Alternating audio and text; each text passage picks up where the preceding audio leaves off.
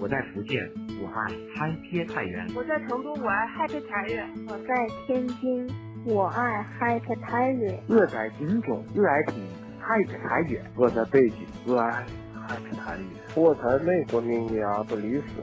我爱 Happy 茶园。在三亚，我爱 Happy 茶园。我在成都，我爱 Happy 茶园。我在泰国。我爱嗨皮太原。我在深圳，我爱嗨皮太原。我在兰州，我爱嗨皮太原。我在太原，我爱嗨皮太原。欢迎收听由 Hope Radio 快乐至上希望电台以及新浪山西为您共同打造的网络电台第一档山西风土人情娱乐脱口秀《嗨皮太原》。大家好，我是滋滋。我是星仔，大家好，我是寨寨。大家好，我是涵涵。哦好，我是波波。欢迎大家在新浪微博搜索关注希望电台以及新浪山西和太原同城会，参与我们的微博话题互动。同时呢，还要感谢山西最具个性的 DIY 应品提供商天彩图文对我们节目的大力支持。哎，接下来我们言归正传，啊开始我们今天的嗨篇之旅。今天我们节目要讲的这地方，我觉得太原人应该都知道，那就是我们的迎泽大街。在座的各位对那里有什么样的感触呢？我走路会路过，坐车也会路过，然后都会一路大电车、风景线，对，不是不是电车，是一路嗯公交车、公交车，这这这对不起。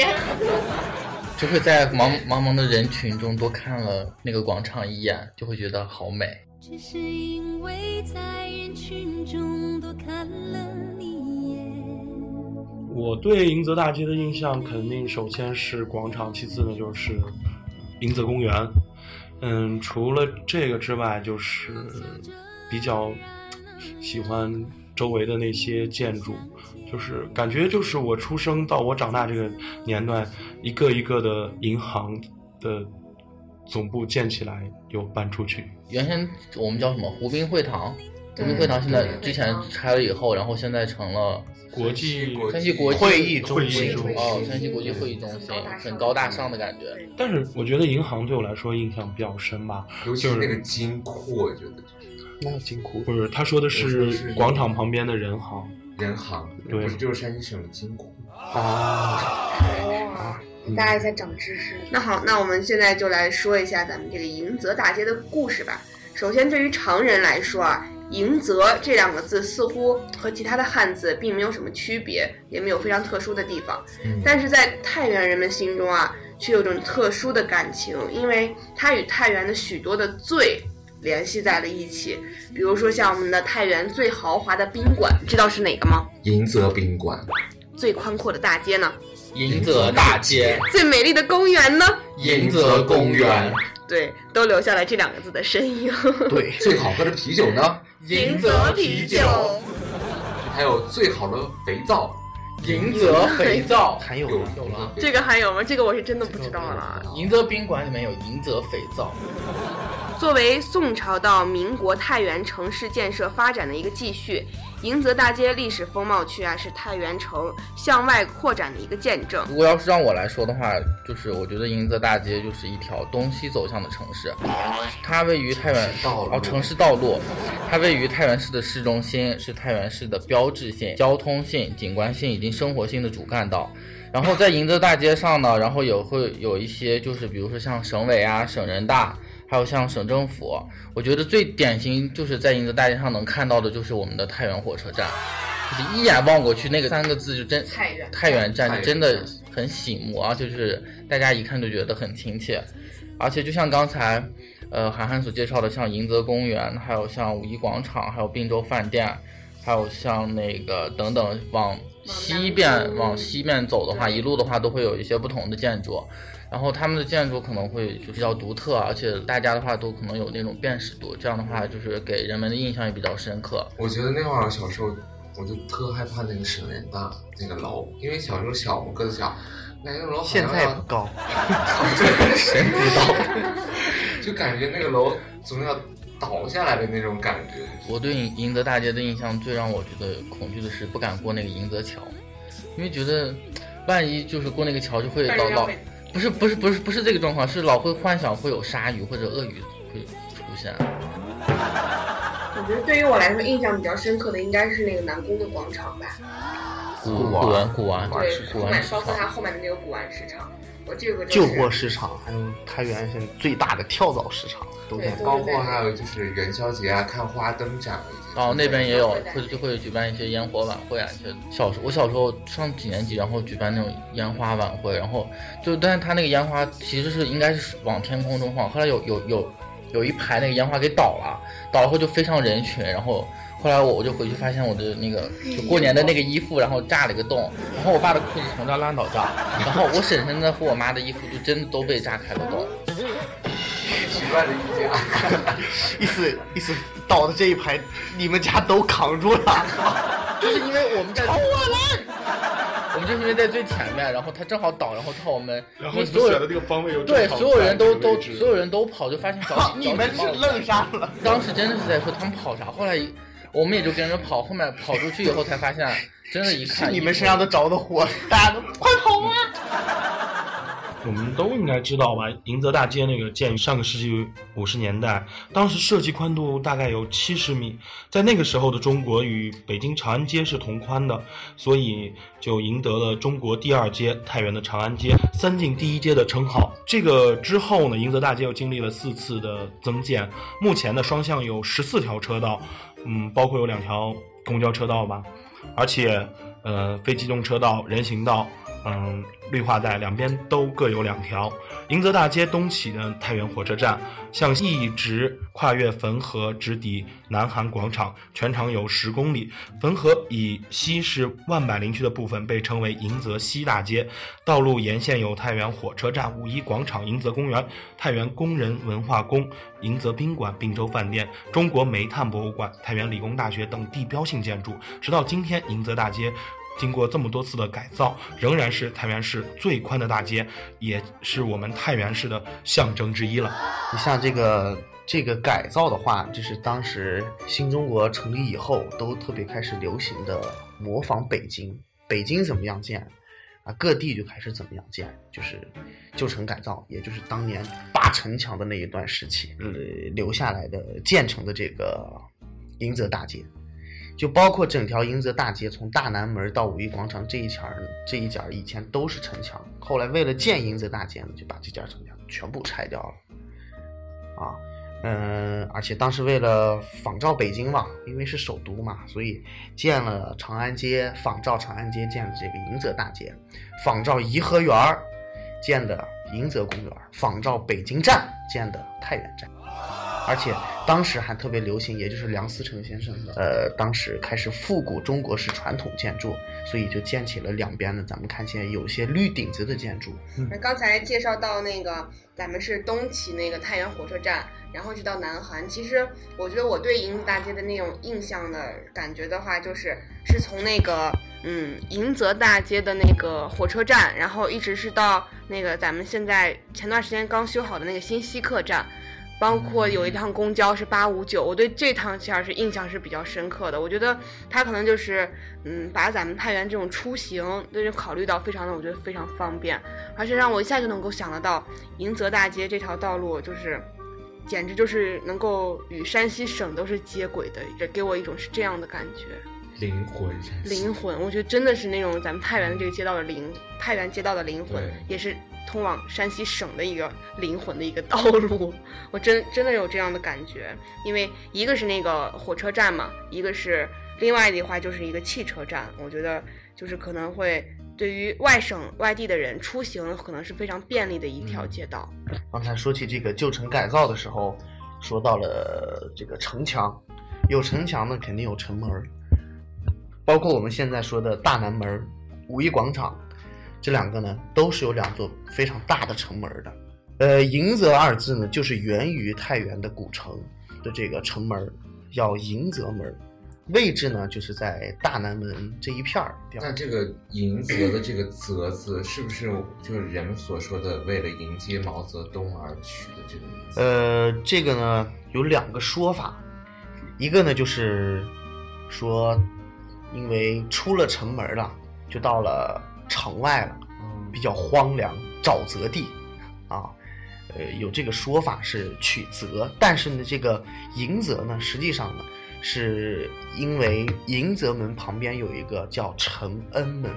承是承接的承，恩是恩典的恩，意思就是把这两座门四个字加起来，承迎恩泽就是承迎皇帝的恩泽。是这个意思。咱们现在说的城呢，主要是太原明代建立的太原城。呃，太原城呢，周长是有二十四里，高三丈五尺，这是符合《理工记》中所对一个呃城的一个非常好的建制一个模板。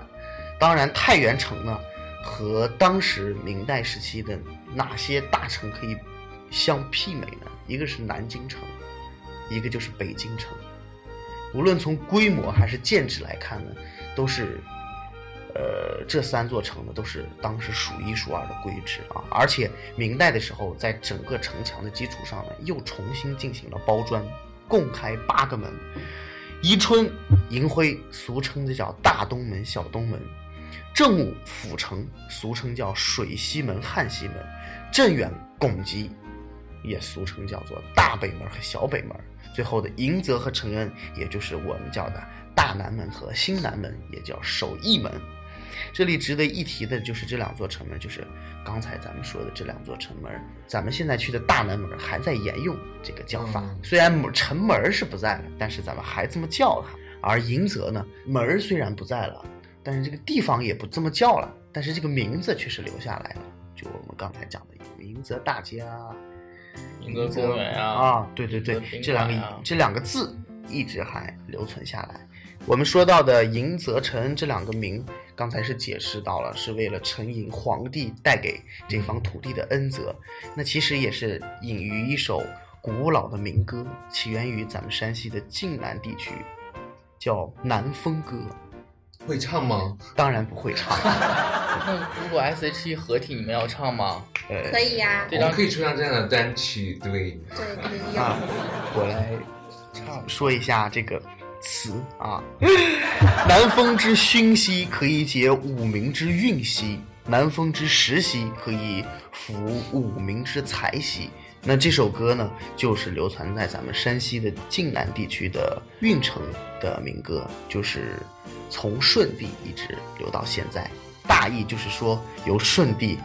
代的这一个时期，我们叫做尧天舜日嘛，人民非常感恩尧帝和舜帝在的时期，所以就写了这首《南风歌》。大意就是说，世间万物都迎承南风的恩泽，所以过去的皇帝都有面南之说嘛。我们现在走到迎泽大街的尽头，不是太原火车站嘛？嗯，连通整个山西的一个经济和交通的主干道。那么，在过去，也就是百年前的太原，这条主干道仍然是起着一个非常重要的一个作用，也是连接太原东西的一条重要的官道，也就是东官道和西官道。出了首义门之后，向南就连通榆次，可以直接走到现在的娘子关附近；而出了迎泽门呢，向南就可以走到我们说的今天的临汾还有汾阳地区，所以是一条呃连接太原东西走向的重要的一个官道。京剧里面玉堂春、苏三起解的故事，传说呢也是苏三呢走的这条官道押解从迎泽门到太原府，也就是现在的省政府旁边有一个玉堂春省级重点文物保护单位，现在是省委老干部活动中心的旧址。这段特别熟悉，老干部活动中心。大家想一下，咱们太原所有人讲起来，就是比较有名或者比较大或者知名度比较高的是哪一个公园呢？动物园儿。 我我的印象只有儿童公园儿，因为我这辈子没出过那个园儿。 他他家因为就在那个附近嘛。哦，这儿还有那条巷子。啊对嗯 从小学、幼儿园、小学、初中、高中一直在那里边，直那他直到考入大学才出了那这是条他巷生子。命的全部，对我生命的全部都在侯家巷。除了那个儿童 park 以外，还有英银呃街心 Park 离得也不远，街心 park 就是我们所说的五一广广场场、对，还有一个就是黑龙泽 park 银泽 Park。迎泽 park。那么接下来我就为大家来讲述一下关于我们太原市内最大的公园，也就是迎泽公园的故事。迎泽 park， 迎泽 Park，好的。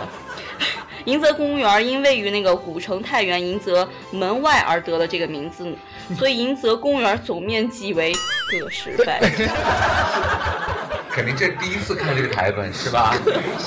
百千万十万 六十六万 吧，哎，数得 清数啊，不容易，高难度哎。六位数吧还可以，六十六万六千九百平方米。而迎泽湖呢，水面面积就达到了整个公园的三分之一，主要有什么科普区啊、风景区以及这个游乐区。而迎泽公园位于市中心的迎泽大街的中段，交通便利。一九五七年的六月正式为人们开放，二零零二年七月一日，公园免费向社会开放。对，那会儿还是要收收门钱票不是六点以前不要。对，早晨晨练进去是不用的大家就是那会个时候儿起早贪黑的那个去迎泽公园看对，光早上早上是不要钱的，嗯还有蹦蹦床，哥你还记得吗？一蹦一个上午。哦， 还有那个大大象，去那必须象 要蹦那个蹦蹦床，床还有那个大象滑梯，大象滑梯，还有那个摩天轮摩天轮。我就当时还不敢坐，因为觉得太高了。对对对对对。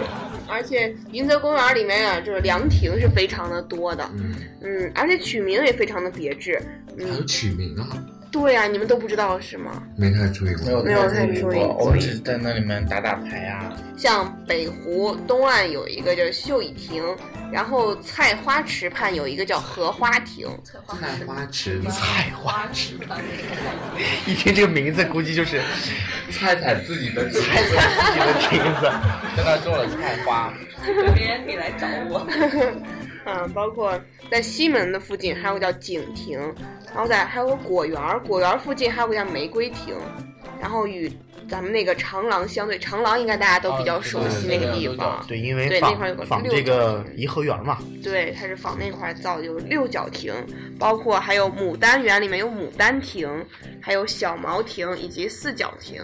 我觉得真的就是名字也非常的奇特啊，然后它那个感觉也是曲径奇趣的，然后也是非常的优美，给人一种很享受的感觉。在里面就比如说活动完了可以坐在里面去纳凉休闲休息一下，包括朋友们去那儿可以小聚一下，非常好的一个地方。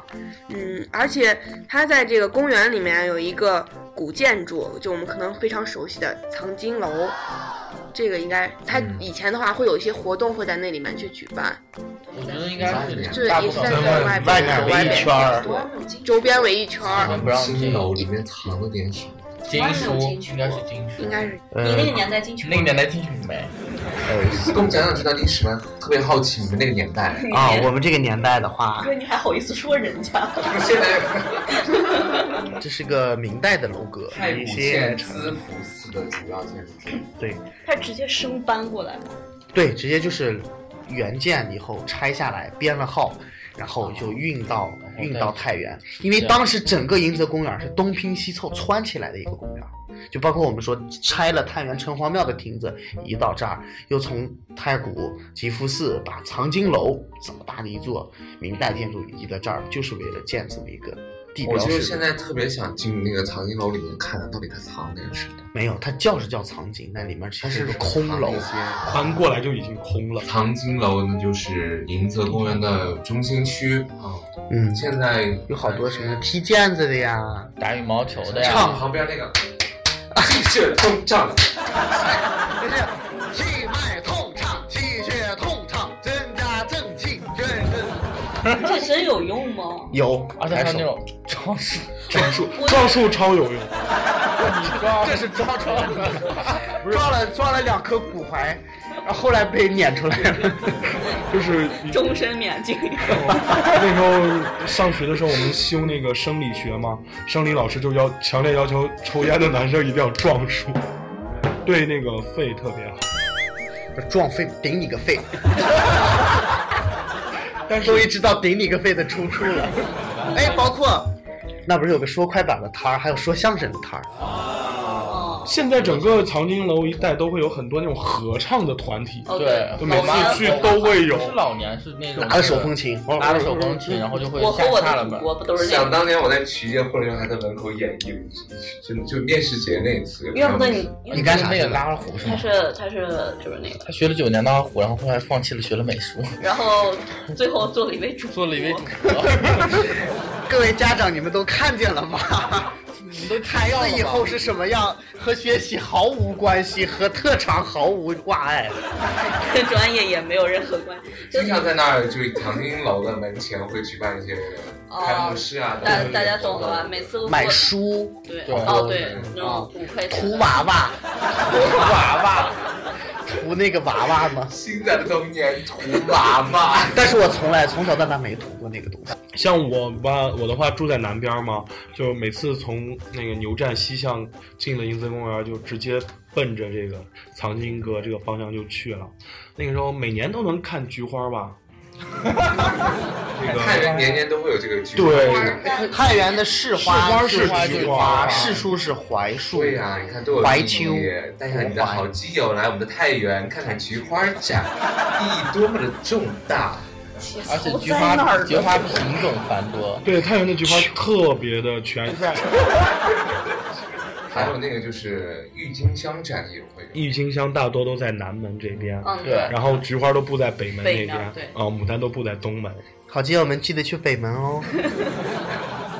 嗨，这里是 Hope Radio 快乐至上希望电台，微博、微信搜索“希望电台”，添加关注。如果你有什么想和我们说的，可以在这里与我们互动交流。Hope Radio 欢迎您的驻足聆听。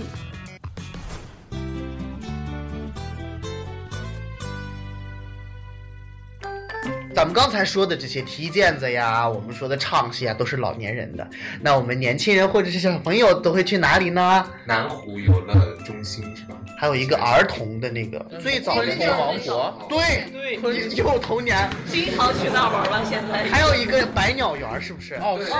是是是，记忆都回来了啊！一次都没进去过，我也我也没有进去过。完了还有个什么五 D 影院，六 D 还是五 D？五 D 啊，那个就在那个旁边百百鸟园嗯的旁百边，鸟园的旁边，对。广告词：想看孔雀吗？想带你的孩子来体验一下和鸟零距离接触吗？就你录的吧？ 童年都在哪儿度过呀？鸟林，鸟巢哦现在还在，就在一直就在，就在票价都十来块钱，从来从来没有低过票价。我记得以前，哎，鬼屋在不在了？在了，在了，就是梦换梦衣幻服有一个什么，咱俩听了半分钟出来了。好，说到昆虫王国，大家回想一下自己的童年在昆虫王国有什么记忆呢？蹦蹦床，二层还是三层的那个专门是给小孩儿订的，现在好像然后现在还有，哦现在还有然后它里面还有那个球，就是你下去以后，然后就感觉你站不起来，什么那个球下去叫，什么彩虹球，什么那个球，哦，我就是觉得好多像咱们太原的小孩那个第一次玩这个游乐设施，基本都在那。都肯定是在那对儿，肯定是在那包儿。括哎我那好像个不里是面有一我个在少年宫我，在动物园，你在动物园，对啊，是是的动物园，就是啊一潭公园现在的龙潭公园，啊，现在的龙潭包括有个那个电玩的那个，现在电玩还城还在拿钢镚儿，硬币钢镚儿可以就是换那个游换戏那个币硬币嗯玩儿然后一游个戏之后能得那个片片票，嗯对，那个纸票的攒够一定境界可以去换一个毛绒娃娃玩，具。嗯，我觉得那个昆虫王国最刺激的就是那个踩的自行车那个，绕一哦圈对儿，哦，高空的那个，那个好像好好老好老老，了对那玩意儿叫太空漫步，好吗？你都记得名字啊了。还有什么丛林飞鼠， 对对对，这个好玩儿，我爱玩这个。啊！又孤立过山，不好意思，庄主飞鼠了。他以为你是不小心跌倒，真心去扶你。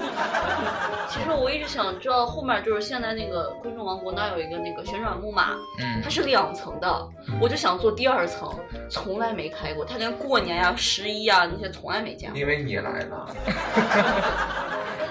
彩彩来了，快到二 层。哎哎，你好，二层不能开。八一层越怪。但我觉得还是就是像，如果像像我们现在的话，肯定还会去南南湖湖公园那边， 那边刺激性更而且那强一边点就是刺激你的就是心跳速度就会很快，而且就是你玩一些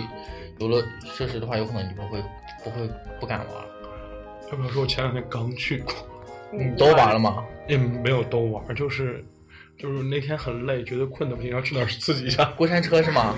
那会儿最喜欢看什么了？就是我最喜欢看就过山车，然后去哪啪啪啪手机冲到水里面掉，哒哒哒，真的。有眼镜儿真有多掉眼眼镜儿镜的和手机都有掉。还有那种专门去听他们的那个尖叫声，我告诉你，其实真的看的要比玩的玩得多对，有以以前刚开始建成那个地方的时候，我特别喜欢看哪个，一个是那个什么疯狂迪斯科，哦，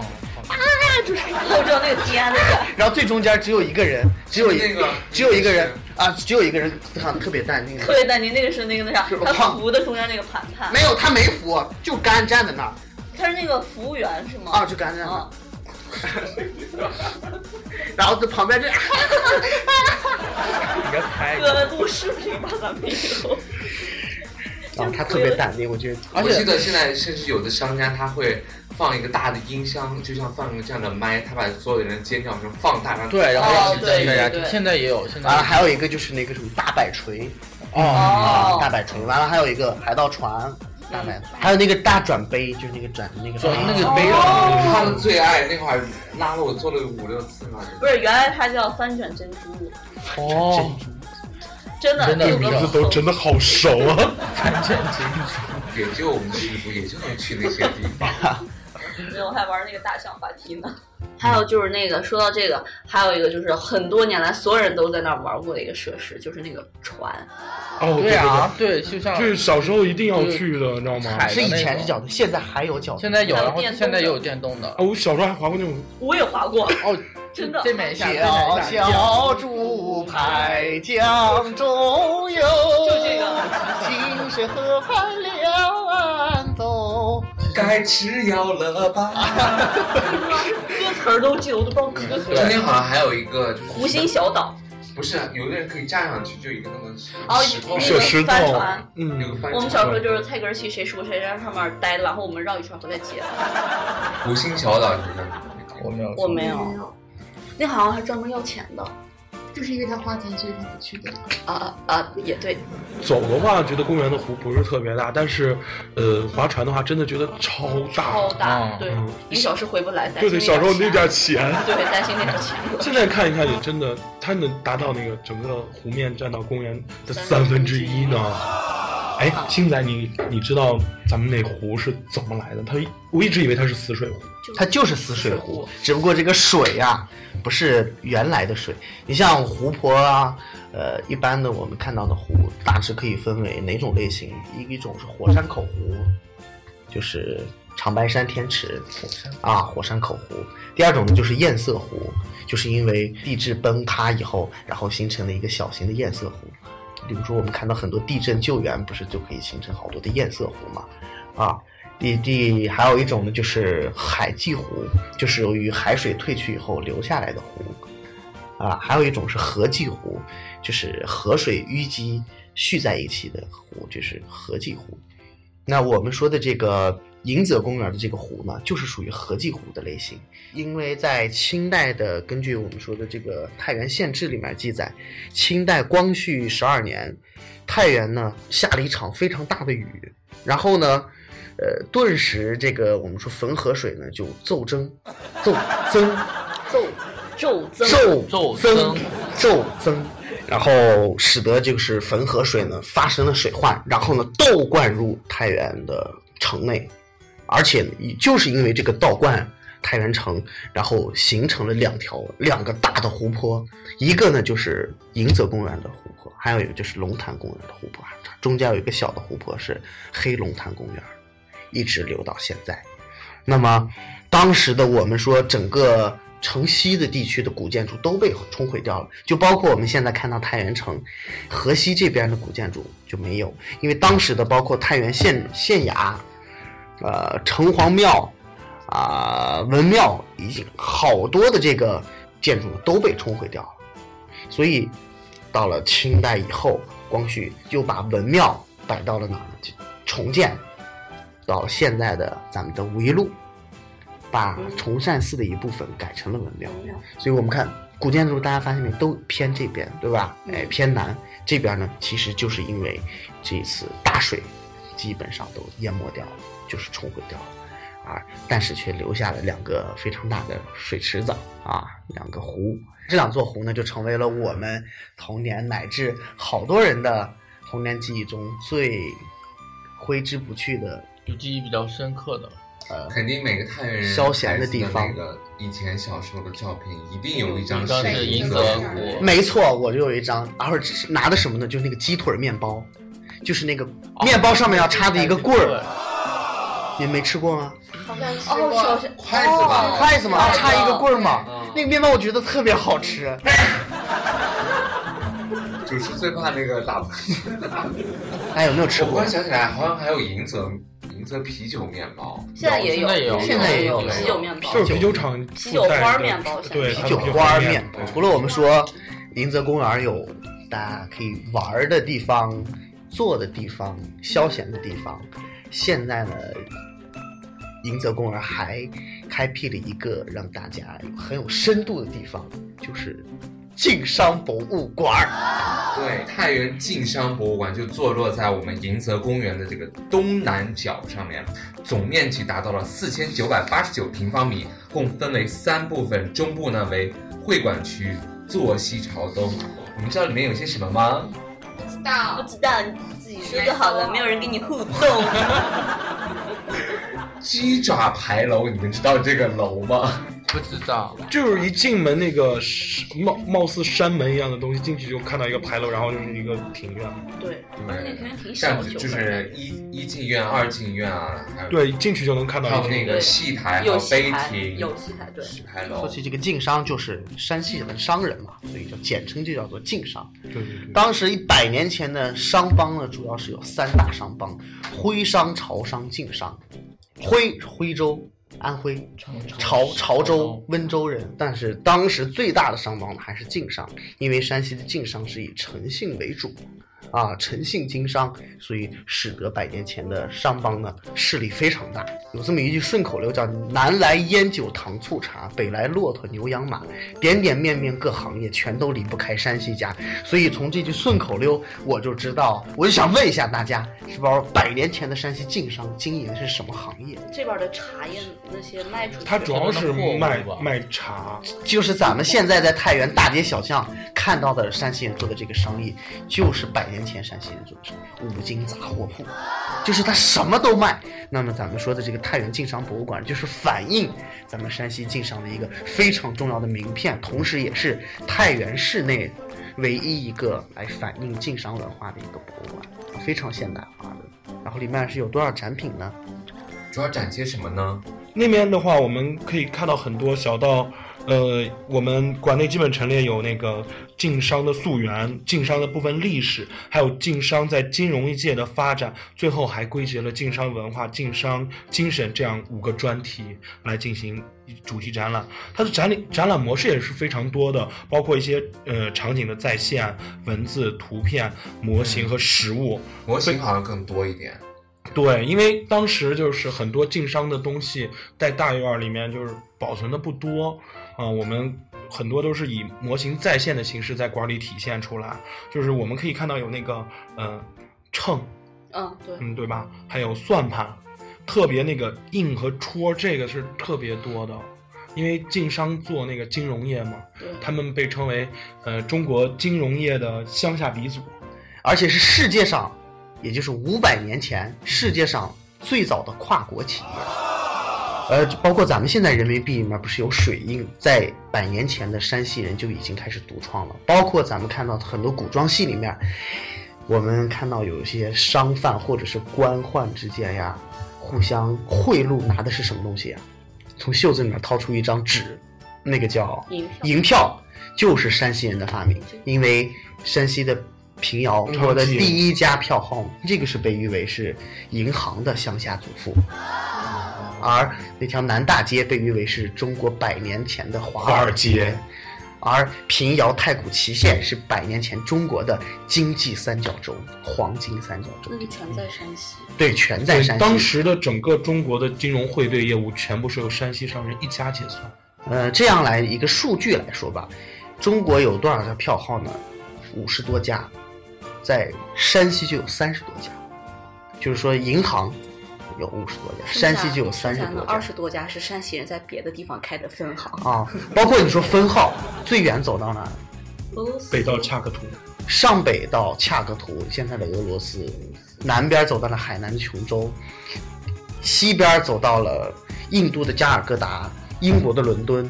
包括东边走到了朝鲜、韩国，都建日本也立有啊，对日也本有大阪呃，都建立了咱们山西的分号。你想想，这太太了不起了。所以有这么一句话嘛，说只要有是麻雀飞过的地方，就有山西商人的足迹。所以现在我们还可以在很多城市看到那个晋商的那个晋商的会会馆馆对。其实我们这个晋商博物馆也是，就是很标配的晋商博物馆，呃，晋商会馆的一个造型来进行一个重建的。它是把把两边的一个厢房的位置改建成了展馆，中间还可以看到我们现在的戏台啊、官邸巷呀、献殿啊这样的建筑。没错好像里面有很多的东西应该是从民间征集过来的。对对对对，我我们晋商博物馆应该是一个新馆，它这个与传统的博物馆不同，它其实自己的展品没有一件的，全部都是从民间征集或者社会捐赠的一个这样一个结果。从这个大概两千零九年到一零年，这样有四个多月的时间，从民间的晋商博物馆共征集到了五百二十七件展品，这个其中就会有十六件是社会无偿捐赠的。走出金山博物馆呢，那我们本期的节目也即将接近尾声。那我们下期节目中呢，还将会和大家继续畅聊关于迎泽大街的更多的故事，也欢迎大家继续关注。好了，那么以上呢就是本期嗨贴探员的全部节目内容，感谢各位的收听。那么也再次感谢山西最具个性的 DIY 应品提供商天彩同仁对我们节目的大力支持。还有呢，千万别忘记关注我们新浪微博希望电台以及新浪山西和太原同城会，参与我们的微博话题互动。好了，感谢各位的收听，那我们下期再见，拜拜，拜拜。